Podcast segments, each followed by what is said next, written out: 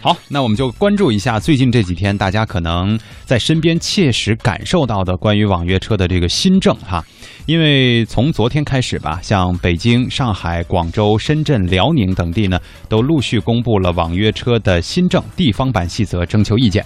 其中呢，对于网约车的驾驶人和驾驶车辆都提出了条件。北京、上海的规定是本地户籍、本地车牌儿。好像最新的我看到的消息，天津也是这样实行了啊。哎呦，我觉得就是怎么说呢？就是关于户籍的这个事儿哈，我们都知道北京户口挺难拿的啊。有北京户口，还开着一个车，还挺不错的。北京车牌也挺难摇的呀，是吧？这说明了什么问题呢？哈，啊，我们还是来关注一下这件事的这个主要矛盾啊。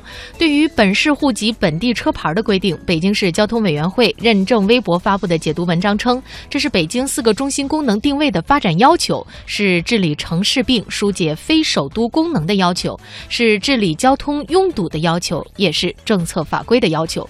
上海发布认证公众号呢，则发。部内容称，网约车属于出租汽车的一种业态，具有明显的地域性特征。按照中央和上海市加强人口规模控制和管理的要求，上海网约车驾驶员应该具有本市户籍。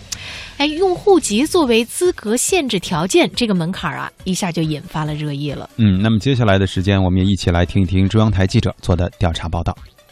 北京网约车细则征求意见稿下午四点多发布，晚上还在跑活的出租司机王师傅就对内容知道一二了。我开十五六年出租车了吧，我一月挣七八千，现在一月挣四千、三千多、四千多，就是说他抢了生意啊。这这个执行，转化成这个营运车辆保险费上调，完事儿还还要交一营运税，这市场就让出来了吧？对出租车当然好啊。作为北京传统巡游出租司机的一员，如果转做网约车司机，王师傅也能够达到本地户籍、本地车牌的要求。但是，不少现在的北京、上海的网约车司机就过不去这个门槛了。按照滴滴公司提供的数据，上海滴滴平台上已经激活的四十一万多名司机，用本地户籍这个条件一卡，符合条件的人数将只剩个零头。滴滴公司公关部工作人员王明泽：我们认为呢，此举将会导致网约车车辆供给骤减，另外呢，还会导致呃滴滴司机大幅减少。比如上海已经激活的四十一万多司机当中，仅有不到一万名司机是具有上海本地户籍的。从各方反应来看，争议焦点集中在对网约车驾驶人和驾驶车辆设置的本地门槛上。如今，城市中有网约车，也有传统的巡游出租车。东南大学交通法治与发展研究中心执行副主任顾大松认为，在从业条件的制定上，也要横向参考。如果是对出租车司机的驾驶员，就是我们传统出租司机的驾司机啊，没有限制户籍的话，你对网约车采取户籍户籍限制，这是不公平的。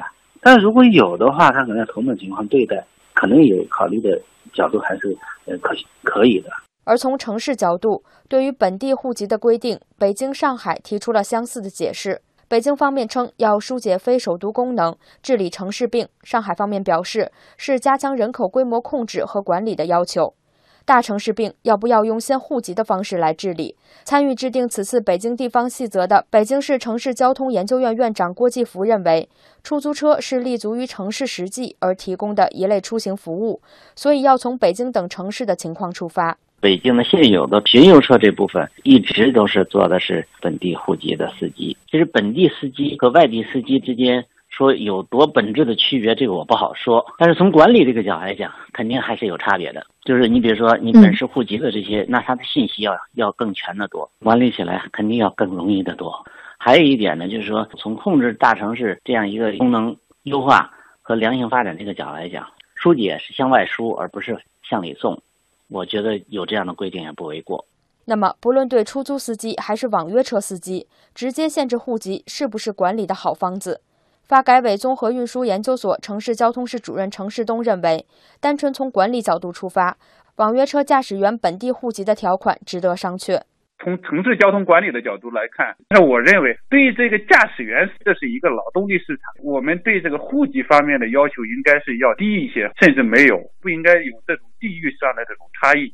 如何管理来平衡紧缺的道路资源和人们增长的出行需求？顾大松表示，要从这个角度来寻找更多的方法。有些问题可以尝试尝试啊，看看这两年以来，其实网约车在没有法律依据的情况下运行的状态下，这些在运行过程当中，有些哪些是应该剔除的，哪些呢？的确老百姓乐见的，特别是从乘客角度来讲。还有呢，就是说跟城市交通的拥堵究竟产生了多大的拥堵，通过市场方式来调控，而不要采取那种先从门槛的角度把它挡住。现在的这个规定呢，只是一个征求意见稿啊，还没有最终的明确规定。但是呢，很有可能就是会成为未来的趋势。其实这样说起来呢，我们不管城市治理这方面，因为我们也不懂。但是从乘客的体验上来说，可能安全上的问题会相对的少一些，因为人员就相对的比较好管理了，是吧？其实呢，我觉得乘坐网约车呀，安全快捷应该是大家最主要的一个需求，是吧？嗯，呃，所以呢，一般说到安全这个话题的时候呢，各位都很关注。比方说我在在这个车上落了东西，我找不回来，或者是出了交通事故，乘客受了伤，司机赔不起，网约车平台呢又推卸责任等等，这种现象啊可能会时有发生。所以呢，这次征求意见稿当中呢，也明确了网约车在平台公司要依法承担承运人的这个责任。哎，简单来说呢，就这个征求意见稿当中啊，明确了网约车平台公司是承运人，这也就意味着说，网约车的平台公司要直接对乘客负责，而不仅仅是作为一个提供网约车信息。发布和预约的网络平台，平常咱老说这坐专车是吧？万一出了事儿，这司机也不管我呀，我又没有保险。现在有明确的规定了，呃，规定了哈，如果网约车的这个平台没有起到这个责任，那他就没有运营的资质了。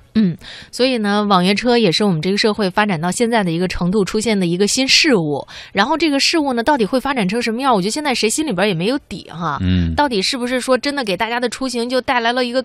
革命式的变化，还是说运行了一段时间，发现，哎，不行，问题太多哈，还得好好的管一管。我觉得再看一看吧。对，但是还要还是要说一句话哈，有规矩总比没规矩的好。